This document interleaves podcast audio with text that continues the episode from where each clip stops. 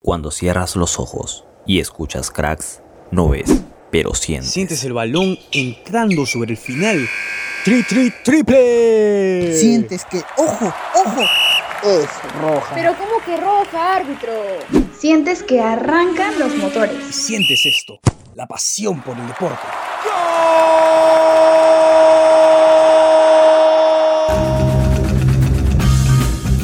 Cracks. Solo ganadores.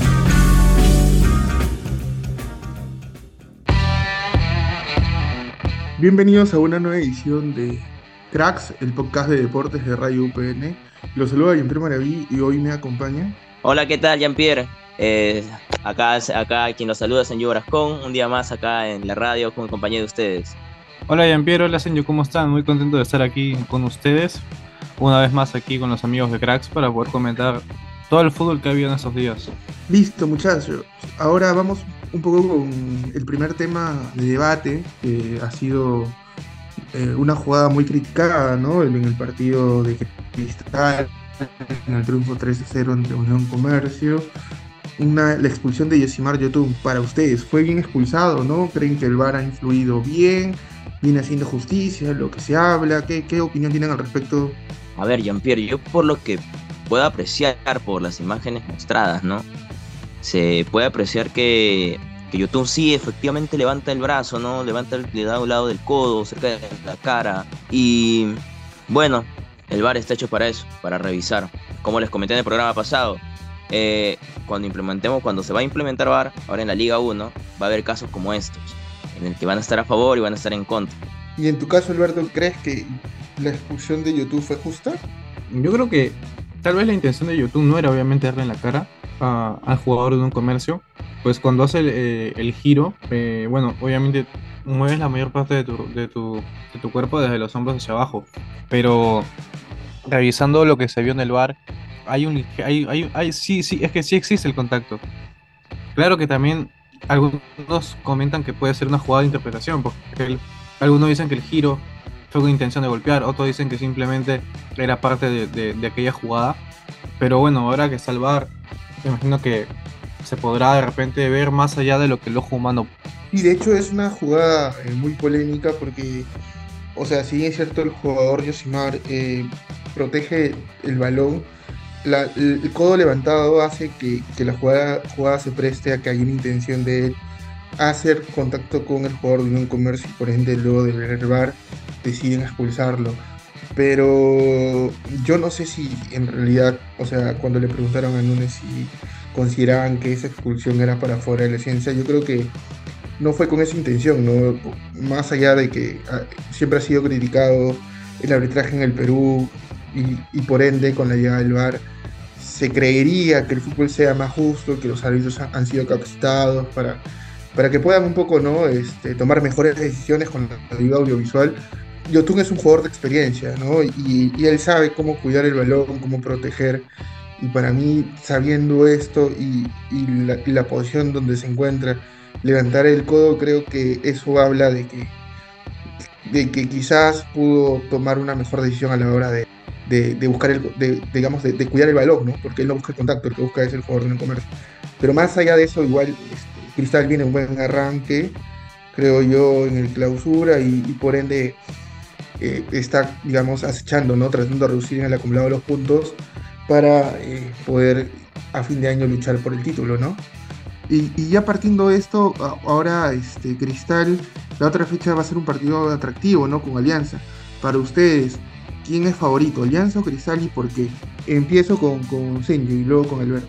Bueno, am, a mi parecer, ¿no? Yo diría que Cristal puede, puede darle la contra, puede darle la contra a, Alianza, ya que Cristal está entrando como, estamos hablando de la Liga 1, ¿no? Cristal está yendo muy bien en la Liga 1, los dos partidos los, los ha ganado. Y puede ser de que le dé ese, ese batacazo, ¿no? Ese golpe que se, que, que se merece, que se merece Alianza, ya que es el, el campeón de la primera, de la apertura.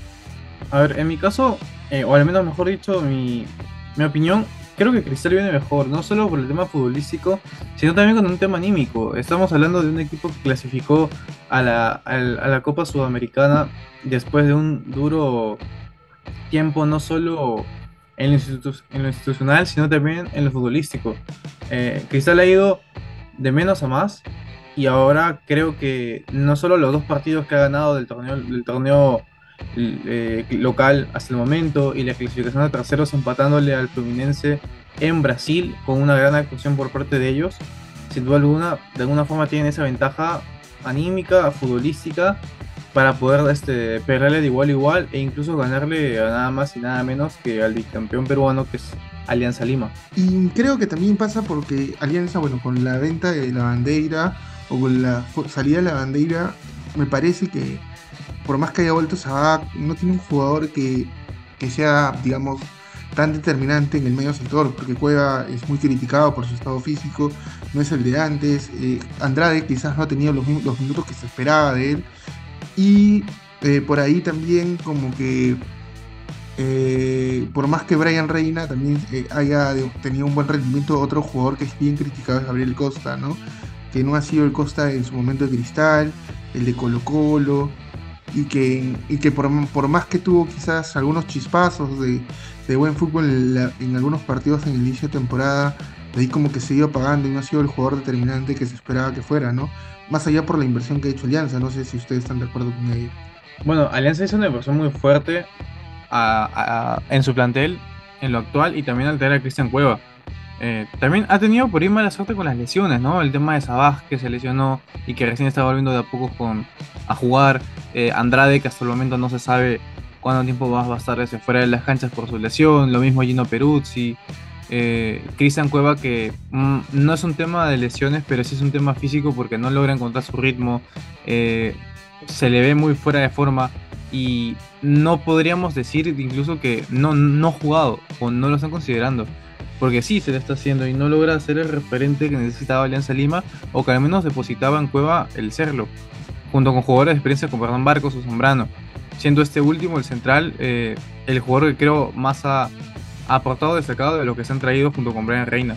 Claro, es así como dice Alberto, ¿no? Este Cueva no lo, no lo vemos, no, no, no, no, no refleja el nivel, el nivel que, que se esperaba, que por eso fue que lo trajeron al club. Estoy en totalmente el acuerdo, acuerdo con, con todo lo que ha dicho lo que ha dicho Alberto. Y en el caso de Costas, ¿crees que también se esperaba más de él, Alberto eh? Bueno, Gabriel Cosa venía siendo regular en, en Colo Colo, considerado en sus momentos también con la selección peruana. Creo que es, podríamos decir que Gabriel Cosa fue el jugador más discutido el año pasado en cuanto a su presencia en el, en el fútbol peruano, hablando específicamente de lo que es la selección. Y hoy estando en Alianza Lima, la mayoría denominaba a Costa como el jugador que se iba a pasear en, en- en la liga local.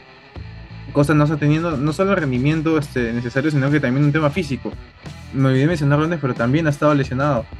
Eh, y en los minutos que ha tenido, por momentos perdía el balón, el balón en, en el balón detenido eh, eran muy imprecisos tanto sus centros como sus pases. Eh, y si bien es cierto, ha tenido oportunidad de anotar con el cuadro blanquiazul, no, no se consolidó como el extremo derecho de Alianza Lima, eh, titular para pelear Libertadores, porque ah, se le trae por eso. Eh, hacen la inversión, le pelearon de igual a igual a un el- en cuanto a sueldo a un equipo grande de Sudamérica como es Colo Colo, para que pueda llegar al fútbol peruano, a marcar una diferencia que no se ha notado hasta el momento. Yo lo que pienso es que Alianza está pasando por una mala racha con su fichaje que está teniendo hermano, porque se está trayendo a jugadores desde afuera para traerlos para acá y al final no, no llegan los jugadores con lesiones, eh, no están con buen nivel físico, no dan buen rendimiento. Creo que está yendo, o sea, sus fichajes que está llevando Alianza no, no están siendo los más óptimos, diría yo. La manera como Senju habla y explica un poco también es un poco, eh, digamos, eh, curiosa, ¿no? Que los jales que ha hecho Alianza con bombos y platillos hasta el momento, salvo Zambrano, bueno, en su momento Sergio García, Santiago García, perdón, el morro, han sido, digamos, los más relevantes, ¿no? Y bueno, y Sabac, que ha vuelto luego de una lesión, pero quizás Andrade no ha tenido los, los puntos que se esperaba de él, cosa como ya lo dijo Alberto, ha pasado por algunas lesiones y Cueva físicamente no está bien.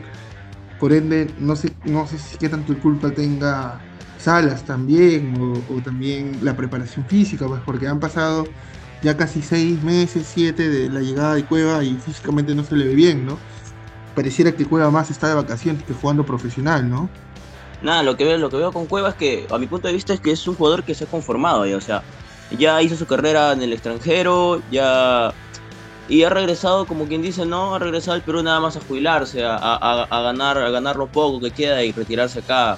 es un jugador que ya no tiene visión a, más, no, no se está proyectando a, sobresalir.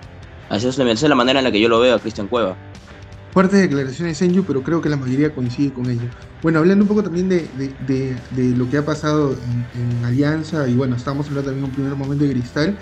Y Cristal ahora también, junto a la U, luego de muchos años, van eh, peleando cosas importantes a nivel eh, internacional, ¿no? Eh, ambos han ido al play, han clasificado al playoff de la Sudamericana y Cristal enfrenta a Melec y la U enfrenta a Corinthians. Partiendo de ello, ¿quién tiene más chances de avanzar a la siguiente fase? Voy con primero con Incendio y luego voy con Alberto. Bueno, por mi parte yo siempre voy a apoyar al, equipo crema, hermano. Porque yo soy quien los cubre, todo, yo los voy a apoyar. Y pienso que tiene mayor este, porcentaje de victoria, ya que Corinthians este, no está bien en su tabla, es un equipo que está uh, casi último, no es el Corinthians del nivel en el que daba hace 4 o 5 años en el tiempo que jugaba Pablo Guerrero, es un Corinthians diferente. Y la U, como podemos ver, este, cuando se lo propone, lo, lo logra, ¿no? Así como lo hizo con, con, Gimnasia, lamentablemente los otros partidos también se quedó por muy poco, no, no, no han sido resultados este, arrolladores, simplemente que eso así es el fútbol y quizás escapó por ahí una y le terminaron haciendo la U, pero yo por mi parte veo de que está muy factible de que se elimine a Corinthians y pase el equipo crema. En el caso de Sporting Cristal, yo sí lo veo como un amplio eh, ganador de esta llave en Copa Sudamericana contra Melec. Eh, actualmente el equipo ecuatoriano no tiene un buen presente. Eh, si bien es cierto, su último encuentro lo, lo, lo, logran ganar, pero más allá de eso está peleando en las últimas partes del, de, de, de, su torneo local. Actualmente Sporting Cristal viene en un momento, como ya dije antes, bueno, tanto futbolístico como anímicamente. Y creo que tiene lo necesario para poder eh, ganar, esta, llave que empieza en Lima y que termina en Ecuador. Desde el futbolístico, tiene jugadores muy interesantes. El tema de Grimaldo, que se está haciendo indiscutible en el 11 titular de Thiago Núñez. Un Yoshimar Yotun que, si bien es cierto, tiene algunos errores temperamentales eh, o, o, por distracciones, siempre te va a pelear un poco más. Brender Marlos, que se empieza a afianzar como goleador del equipo rimense. Eh, creo que es algo que sin duda va a ayudar bastante a que este equipo avance. Justo, eh, ya que estaban hablando de, de, de, de esto, de, de que Yotun es un jugador temperamental y que tiene que manejar esto, ya lo habíamos tocado un primer momento con respecto a la expulsión, pero yo creo que con Núñez, este, Cristal ha hecho un campañón, porque eliminó a Nacional de Paraguay, que venía de eliminar a Huancayo en la etapa, en la etapa previa, eliminó a Huracán, equipo argentino, con gol de Grimaldo. Eh, pasó un grupo difícil, como es enfrentar a Fluminense, que ha hecho una inversión gigante, ¿no? Contratando a Marcelo.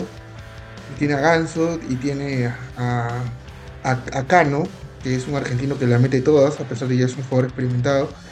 Y enfrentó también a River, a Stronger, ¿no? En cambio la U, digamos, como que eliminó a Cienciano, tuvo por ahí un grupo, digamos, no tan fuerte, ¿no? El Goiás, Independiente, Independiente Santa Fe, el Gimnasia, ¿no? Que era un equipo entre experimentados y, juveniles, ¿no? Y pudo clasificar segundo y esto lo conllevó a, la, a los playoffs. Pero, pero para mí es fútbol, Emelec ya no es el monstruo de antes, a pesar de que este último fin de semana se levantó y pudo ganar. Y también Corinthians, ya su técnico Vanderlei Luxemburgo ha dicho que la prioridad para ellos es el brasileño de la Copa de Brasil. Y de esta manera le ha quitado un poco de importancia a la Sudamericana. Entonces por ahí quizás ambos pueden clasificar y dar el golpe, ¿no? que creo que sería una alegría para todos los peruanos. Y ante esto también eh, Senju, nuestro compañero, ha hablado con Germán Leguía, eh, ex jugador de la selección peruana, referente universitario, y vamos a escuchar su opinión al respecto sobre el presente universitario y algunas ahí preguntas que le ha hecho nuestro compañero. Así que producción, vamos con la entrevista. Hola amigos de Cracks, quien los saluda Senju Barascón. El día de hoy tenemos un invitado muy especial, un jugador, un exfutbolista con mucha experiencia, ¿no? Quiero que lo reciban con un fuerte aplauso para el señor Germán Leguía. Buenos días, Germán, ¿cómo te encuentras? Muy bien, Senju, ¿cómo estás? Acá gusto estar en Crack eh, en tu programa y, y bien, bien, bien. Esperando em, lo que viene del fútbol, ¿no? Claro. A ver, voy con mi primera pregunta. Dígame, ¿cuánto se valora la gran campaña que está haciendo la U ahora en la Sudamericana? ¿Cómo lo ve usted? Bueno, se valora fácil, ¿no? De- tú ves eh, todos los titulares de los periódicos o, o la cantidad de gente que está yendo a los estadios y ese es el mejor valor que tiene, puede tener un futbolista, jugar con estadio eh, lleno, o sea, ya hablas de un estadio que tiene pues 60 más 12 mil de, de palcos, imagínate, o sea, ya eso nomás, ya no necesitas más comentarios. ¿no? Exacto. ¿Y cómo ve este usted el rendimiento que está teniendo la U? Porque eh, se puede ver de que en casa le va genial. Como lo dice usted, en casa le va, en casa sí, con un estadio lleno, pero cuando juega fuera de casa, sabemos que no le va tan bien. Bueno, le ganó a Gimnasia y Esgrima en Argentina, cosa que, que no se hacía hace años. Eh, y, y perdió con Goiás en la última jugada, tuvo para ganarlo, por esto fuera el juego de un hombro o un taco, este, no lo hizo, mereció ganarlo. Igual fue en Colombia, acuérdate que le votaron un jugador, si no también lo ganaba, o sea que no le va mal, fueron circunstancias, pero no fue que ningún equipo ha pasado por encima del universitario. ¿no? Sí, exactamente, en, eh, contra el partido del equipo brasileño, al último minuto fue que se escapa ahí una y en realidad la tenía para universitario, igual que con el equipo colombiano. Sí, claro, acá se hace fuerte y afuera también, así que yo creo que por eso ha clasificado, ¿no? Y ha clasificado, como te digo, para mí, ese partido con Goiás acá en Lima, que lo lesionaron a, a Piero Quispe, el árbitro fue un desastre, ¿no? No, no votó a ninguno de Goiás y pudo haber votado. O sea, por mi mente, para mí, en circunstancias futbolísticas, la U debió clasificar primero. Pero bueno, así es el fútbol y, y los arbitrajes, desgraciadamente, todavía no, no son de lo que esperamos, ¿no? Exacto, así es el fútbol, así lamentablemente. Mi siguiente pregunta, ¿qué tan importante es el regreso de Edinson Flores? Sabemos que el Orejita está llegando de una temporada con lesiones, con pocos minutos. ¿Qué tan importante lo ve usted su regreso al equipo Crema? Bueno, la categoría que tiene primeramente, primero que tiene mundial, tiene en el extranjero ha brillado, este, en la U siempre lo ha hecho bien, es hincha universitario, es un profesional de primera línea y una gran persona. Ya con eso yo te defino todo lo que es un futbolista para mí. Lo primero es ser persona, después un gran jugador como es él, tiene todo, y como te digo, es hincha de la U, pero así, entonces va a matar, y va a ser algo que que le falta a Piero Quispe acompañarlo por ahí, ¿no? Con Cabanillas, él y, Piero Quispe te puede hacer un, un triángulo terrible. Por el otro lado lo tienes con Corso, este, Peregués y, Polo. Por el otro lado no tenías a alguien por ahí que te podía hacer ese trabajo. Ahora lo va a hacer Oreja. Cabanillas va a estar más, más tranquilo porque normalmente hacía el trabajo él solo de ida y vuelta. Ahora va a tener a Oreja, ¿no? Claro, ahora va a tener alguien con quien, quien lo acompañe, con quien, con quien armar ese triángulo, como lo dice usted. Justo que toca el tema de Quispe, ¿qué cree usted? Eh, ¿Piero Quispe ya está para dar el salto, para salir al exterior, o todavía tiene que sacar un poco más de experiencia acá en, en la Liga 1? Yo creo que él tiene que eh, trabajar más este, su parte, vamos a decir, profesional, ¿no? Tiene que dedicarse a muerte, tiene que darse cuenta de lo que es este, este fútbol. Y es hincha de la U, juega muy bien a la pelota. Y, y tiene que aprender un poco más. Estos partidos le han enseñado, este último juego con Gimnasia volvió a ser el Piero Quispe que todos estábamos esperando. Estaba buscando el Quispe. Claro, ¿no? Y este partido con el Cruzeiro creo que es, ¿no? Si no me equivoco. Este, El que toca, va- sí. toca con. Corinthians. Corinthians, bueno, eh, es importante porque es un equipo difícil y ahí Piero puede demostrar si ya está para irse, ¿no? Claro, exactamente, que, que Piero, de- estamos buscando justo ese Piero Quispe que nos faltaba y apareció eh, en... Es este el jugador importante que aparece en las- los partidos importantes. Exactamente, como he dicho yo, Piero Quispe juega, no es que el equipo no juegue mal, pero Piero Quispe juega y el equipo tiene mucha más posibilidad de ganar. Claro, ahora, am, ¿cómo ve usted el problema que hubo después del partido contra Gimnasia? Eh, eh, que la U cayó lamentablemente en provocaciones, se dejó llevar y que eso de ahí al- a, largo plazo puede, puede co- como, como dicen, ¿no? Este, provocar sanciones. ¿Cómo lo ve, cómo lo ve usted? Si que usted hubiera estado No. en ese puesto de los jugadores. Es difícil, ¿no? Hay que estar ahí, de afuera uno está bien, bestial, bacán, pero estando adentro nunca sabes cómo puedes reaccionar después de eso, ¿no? Ya estos equipos argentinos ya son conocidos, en, pasaron un, un resumen de todas las veces que han hecho esto, ¿no? En diferentes sitios. Gimnasia tenía por ahí un, un antecedente con estudiantes de La Plata, si no me equivoco. Claro. ¿no? Y equipos argentinos siempre cuando pierden te hacen esto, ¿no? Para malograr al otro equipo. Sí, desgraciadamente no se reaccionó rápido para, para separarlos y llevárselos hasta allá, ¿no? O sea, sacarlos a los argentinos de ahí. Pero bueno, ya está hecho. Yo le he dicho a todo el mundo ya a llorar a la playa y ahora, bueno, Romero es un buen arquero y ahí está Oreja Flores que ojalá lo puedan inscribir y ya está. Y sigue la U. Nada, nunca en el fútbol puedes estar diciendo, pucha, mire, no, no, ya, bacán, a lo hecho pecho y, y vamos para adelante que el Universitario es un equipo que, que viene jugando bien, hacen cambios y viene bien, así que nada, darle nomás. A darle para adelante. Ahora, mi última preguntita para cerrar. A ver, ¿la U le podría dar el, el golpe el golpe frente a Corinthians? ¿Cómo lo ve usted? Sí, claro, un Corinthians está ahí y la U también. O sea, yo no puedo pensar en que estás viendo, pucha, Corinthians me hubiera tocado el otro. porque No, sí, porque no es, no es el No. Corinthians tampoco de hace años atrás. No, y, y, y por lo que te digo, y quien sea, se te para al frente y, y hay que darle. O sea, yo nunca en mi vida eh, futbolista y muchos eh, veían quién tenías al frente. Tenías uno mejor, de los mejores, y era más bonito porque ganarle era espectacular. ¿no es Claro, cierto? motivaba. Claro, claro. Entonces te, te da gusto jugar con otros equipos. A nosotros nos da gusto y espero este equipo también, por lo que ha hecho, que mientras el equipo del frente sea más difícil es mejor, ¿no? Es más bonito el fútbol. Claro, es más bonito ganarle a jugadores fuertes, Claro. equipos fuertes, salir con esa Claro. satisfacción de haber ganado. Exactamente, ¿no? Hay veces te tocan equipos que se meten atrás y meten patadas y no juegas, te resulta peor, hay veces, ¿no? Que jugar con un equipo que juega al fútbol. Exactamente. Muy bien, muchas gracias Germán Leía No por tu entrevista. Darnos No, a cracks. Un gusto, como siempre. Cuídate, te felicito y nada, ya estaremos conversando en otra oportunidad. Un abrazo. Un abrazo fuerte también, muchas gracias.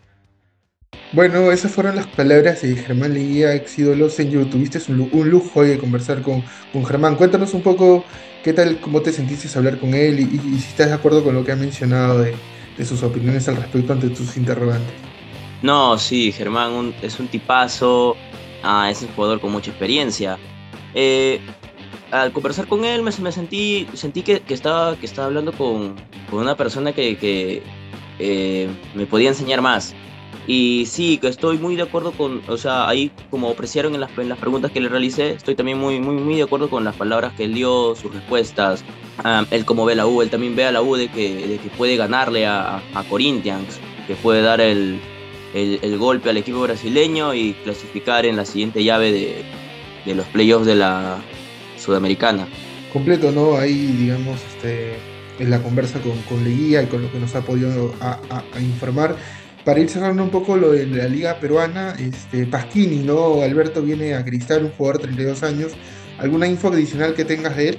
Bueno, en el caso de Nicolás Pasquini, al final, si bien es cierto en el, en el podcast pasado, eh, hablamos de que su negociación se había caído, eh, ya está tomando fuerza otra vez porque a- al final lograron llegar a un acuerdo con Talleres de Córdoba, ya que el club no lo quería dejar salir de no reforzarse con un lateral izquierdo, ellos sí poder asegurarse en esa zona. A pesar las cosas han cambiado y el jugador ya sería rumbo a nuestro país para poder unirse a Tina Rimense. Ahora, el fichaje que implica un en teoría, un titularato prácticamente seguro, puesto que ese es el, el lugar en, la cancha en que Sporting Cristal más ha tenido complicaciones en lo que va del año, tras el bajo rendimiento de Nilson Loyola, momentos en los que no aparecían en lista, un eh, Leonardo Díaz que no es lateral izquierdo y que ha tenido que jugar varias, varias, varias veces en esa posición, complicándose más de una, más una vez. Eh, Gabriel Alfaro, que vendría a ser lateral izquierdo titular que tendría ese equipo. Eh, Cristal no ha tenido los minutos esperados, pese a sus buenas actuaciones dentro de las pocas que se le han permitido jugar. Ahora, ¿qué, consecuencias podría traer el fichaje de ese jugador argentino? Primero, una mejora por las bandas, tanto en lo defensivo como en lo ofensivo, porque es un lateral que le gusta pasar mucho al ataque. Es un perfil parecido al de Gino Peruzzi, que suele ser equilibrado en, eh, en ambas facetas de lo que es un lateral, eh, tanto en lo defensivo como en lo ofensivo. Eh, y además, una competencia bastante fuerte para Nilson Loyola, que no ha tenido ningún tipo de, de no sé, eh, riesgo de perder el titularato antes de ese eh, periodo en que no aparecían en lista, porque no había uno más.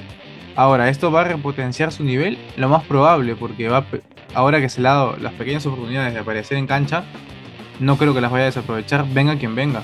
Así que vamos a ver una competencia bastante interesante en ese, en ese lado izquierdo de, de Sporting Cristal puede ser un arma de doble filo y también puede ser un punto favor para Nilsson, ¿no? De volver a ser el jugador que fue en su momento, que lo llevó a la selección peruana, que lo llevó también a Goiás a pesar que no tuvo minutos en, el equipo brasileño, pero quizás puede ser, como, como, lo hemos conversado por interno, el punto de quiebre para que Nilsson vuelva a ser el lateral que fue en su momento y que como quizás no sabemos porque a veces la información de Cristal es un poco cerrada y hermética, eh, en algún momento él quizás se sintió seguro, del puesto y ahora con esa competencia puede volver a ser un poco jugador que lo que fue hace, hace unas temporadas atrás.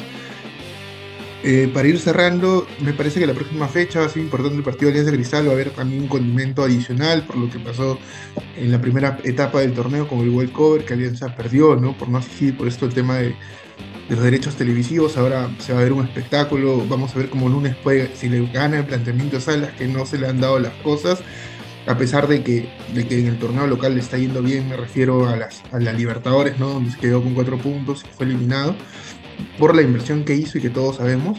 Y bueno, vamos a ver cómo, cómo, cómo va ese partido, que de hecho va a ser el más importante de la fecha.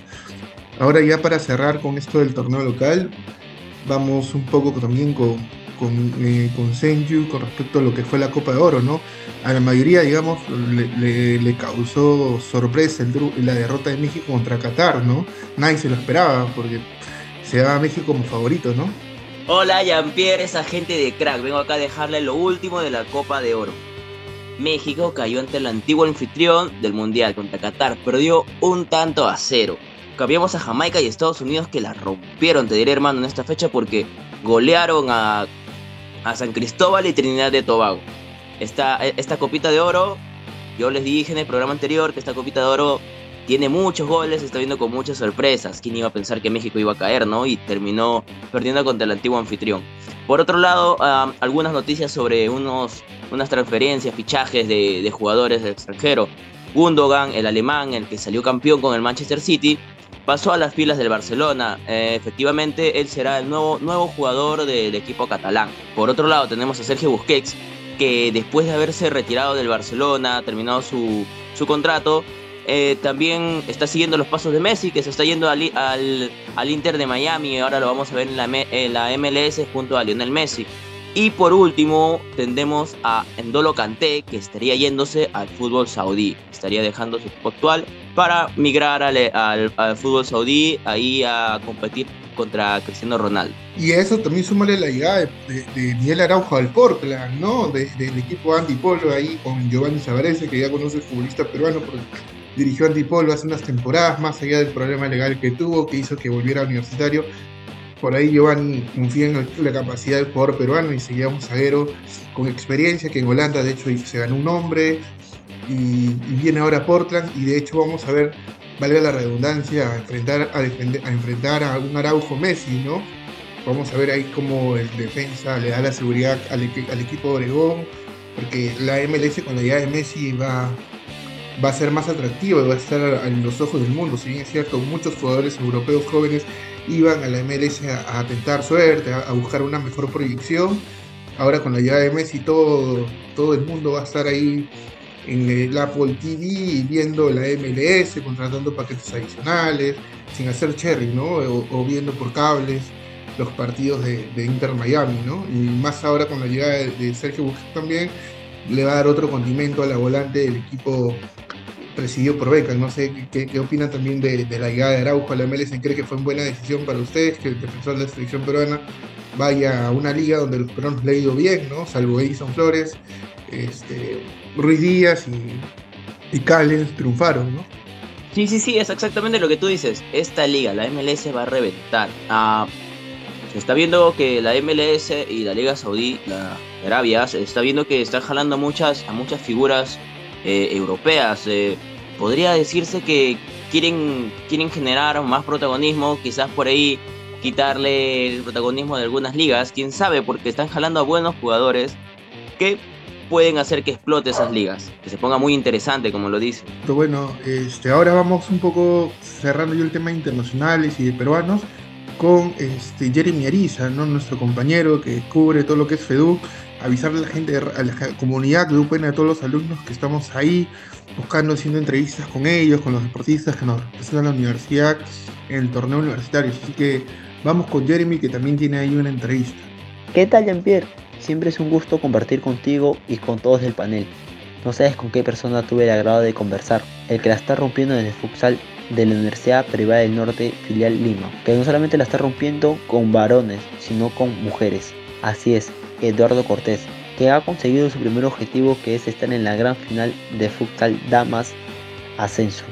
Y va en busca de su segundo objetivo que es poder tener un partido de revalidación en varones para que así puedan conseguir un cupo a primera división. Vamos producción con la nota. Hola, ¿qué tal, cracks? Acá nos encontramos con el profesor que está dando la hora, el de futsal, Eduardo Cortés. ¿Qué tal, Eduardo? ¿Cómo estás? Muy buenas noches, bastante bien, muy amable. Cuéntanos, ¿cómo ha sido el resultado? Si bien es cierto, ha sido un partido inolvidable porque iban perdiendo por 2 a 0, pero faltando un minuto le pudieron dar vuelta al marcador con el tanto de que accedieron para la gran final. Eh, sí, un partido bastante difícil por la temática que empezamos con un gol a los dos minutos de empezar el partido. Entonces ya eso ya te conlleva a querer salir y empatarlo. Eh, para estar más tranquilo, lamentablemente en esa desavenencia de salir nos costó el segundo gol. De ahí todo se puso cuesta arriba. Eh, nos anularon un gol eh, antes de terminar el primer tiempo. Bueno, cuando justo sonó la chicharra del primer tiempo y eso quedó ahí entre saber si es que se batió el balón antes de el sonido de la chicharra o después del sonido de la chicharra. Pero lo, lo que se dio es que se anuló el gol. Y bueno, a luchar, luchar y sacar ese partido adelante eh, se pudo hacer felizmente. Y el gol vino en el último minuto, como bien dices tú, y fue difícil, fue bastante difícil. Ahora nos queda jugar el primer lugar contra la Cantuta, contra equipo que hemos jugado bastante fuerte porque tienen algunas chicas en la selección, cuatro en la sub-20, que ya te hacen, hacen diferencia, marcan diferencia, pero como les digo yo a las chicas, ¿no? Ya nos dieron la mitad del postre, así que vayamos por todo. Y... Bueno chicos, muchas gracias. Esto fue todo de mi parte. Ya saben, si quieren estar más enterados de FEDUC, del deporte universitario, sigan a Cracks. Muchas gracias. Gracias Jeremy por tu participación, completísimo el informe ahí, conversando también con el profesor Eduardo, técnico de futsal de la universidad, que nos habla un poco sobre los pros y los contras de, de, de ahí del equipo de futsal de la selección, así que como lo dije en un primer momento, vamos ahí también a informar en Cracks sobre todo eh, las elecciones de la UPN ¿no? en FEDUC para que ahí la comunidad universitaria se entere sobre sus compañeros y amigos cómo van en sus diferentes deportes. Eh, hasta aquí ha, ha, ha, sido todo el programa de Cracks en, este, en esta edición. Me acompañó Ye Alberto, Jeremy y Senyu. Así que no se olviden también de seguir el programa por Spotify y Anchor. ¿Algo más que decir, chicos, para finalizar? Nada, gente, cuídense. Ha sido un gusto compartir con ustedes un día más el programa. Eso ha sido todo por mí. Cuídense, gente. Un abrazo. Nada, chicos, ha sido un tremendo gusto estar aquí una vez más con ustedes por- para poder conversar de lo que todos nos gusta, que es el fútbol nacional e internacional. Pedirles que por favor sigan escuchándonos porque lo que se viene va a ser tremendo. Ya lo dijeron mis compañeros, no se olviden de seguirnos en Spotify, en la Radio Universidad y también en Anchor. Nos vemos hasta la próxima semana en un nuevo episodio de Cracks, el programa de deportes de Radio UP.